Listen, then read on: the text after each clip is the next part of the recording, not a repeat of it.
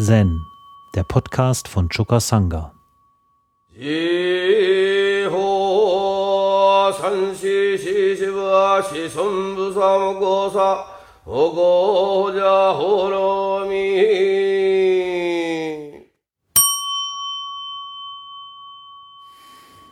Ein Mönch fragte, Meister, woher stammt die Melodie, die du singst? Welcher Chan-Richtung folgst du? Der Meister sagte, als ich bei Wangpo war, fragte ich ihn dreimal und wurde dreimal geschlagen. Der Mönch zögerte. Der Meister stieß einen Schrei aus und schlug ihn und sagte, du kannst einen Pfahl nicht in den leeren Himmel rammen. Und ähm,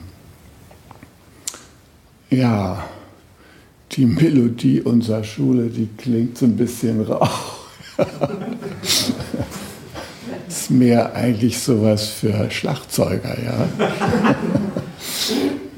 Das hat auch so gewisse Obertöne und so, aber äh, erstmal klingt es nicht so.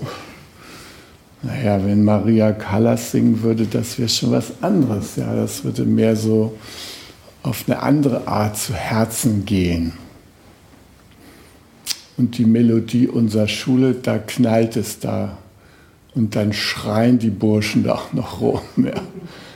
Man fragt sich, wo da der Gesangsunterricht bleibt. Ja.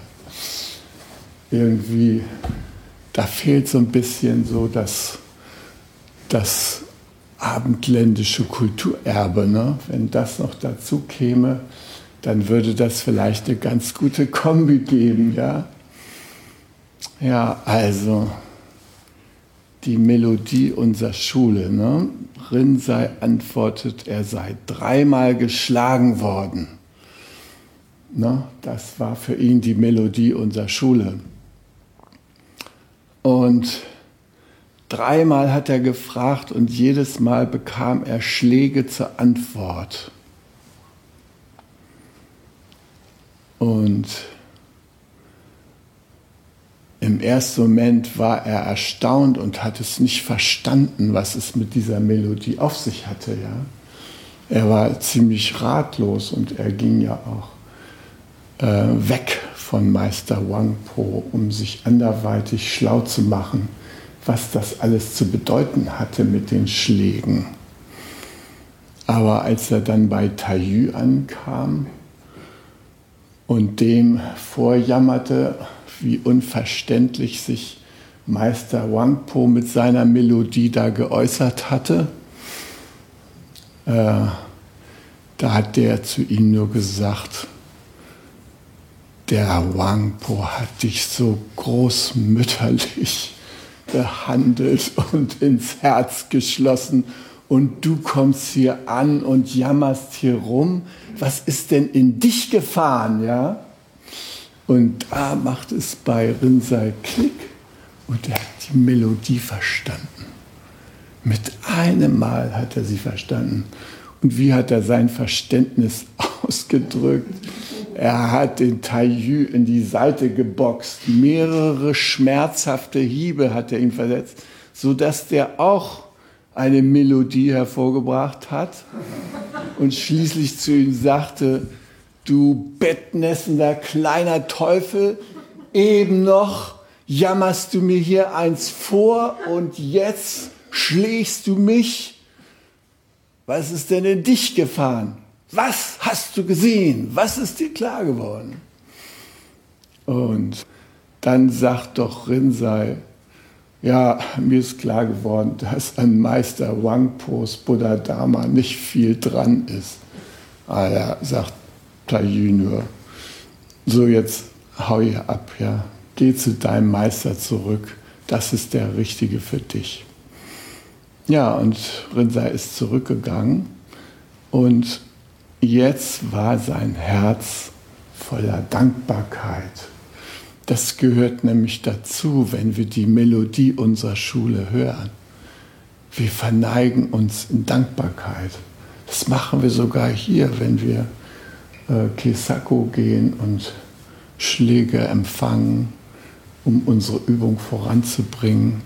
Dann verneigen wir uns danach großer Dankbarkeit, weil das schön ist, die Melodie unserer Schule zu hören.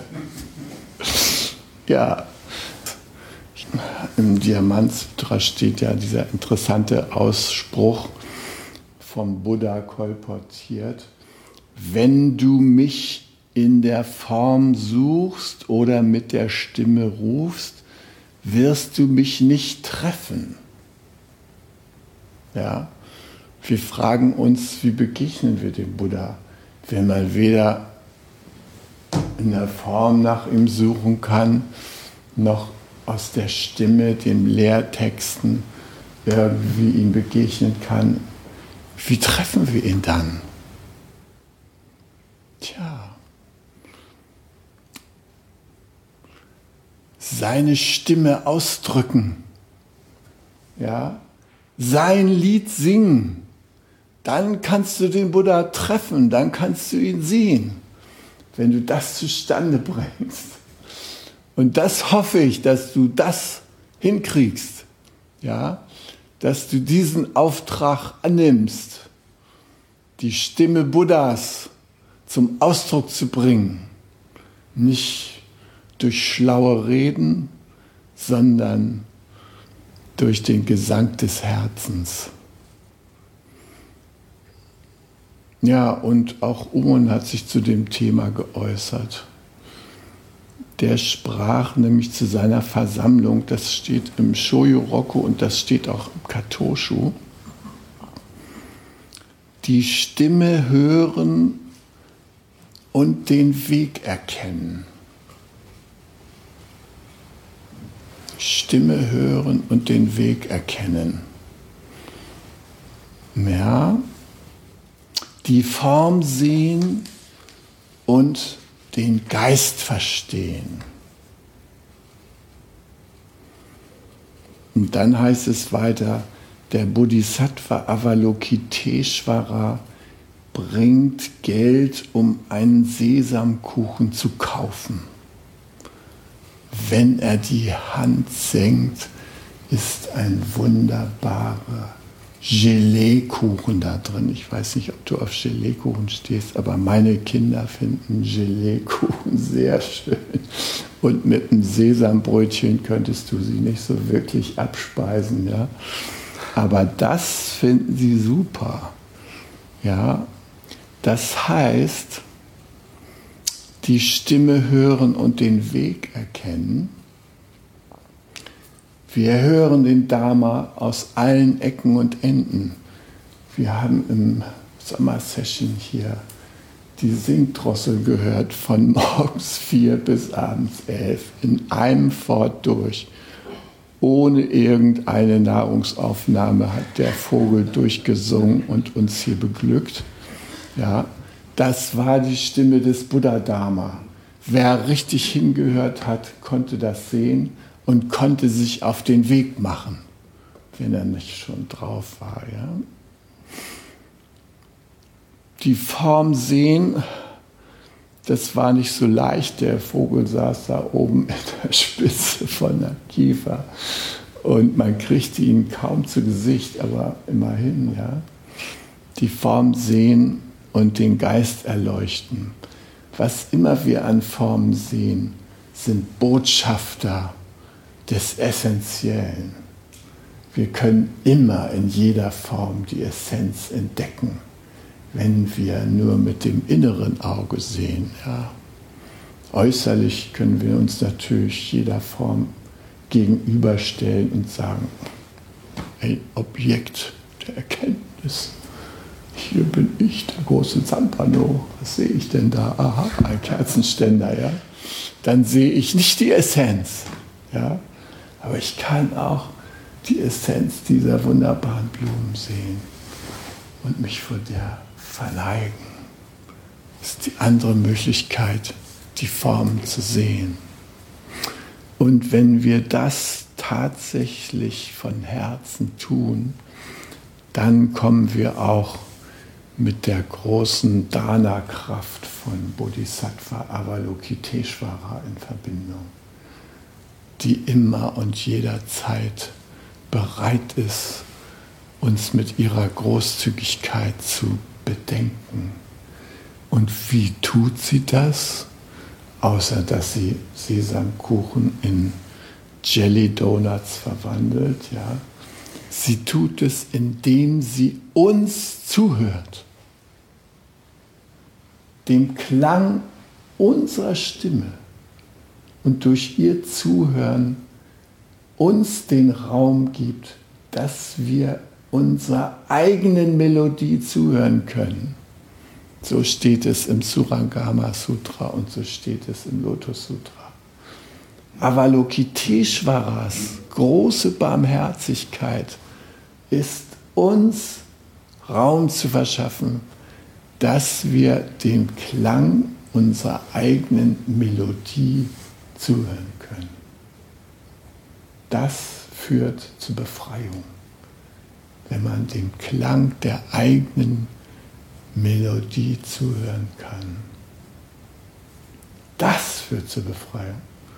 Keine Jelly Donuts, das ist eine kleine Beigabe.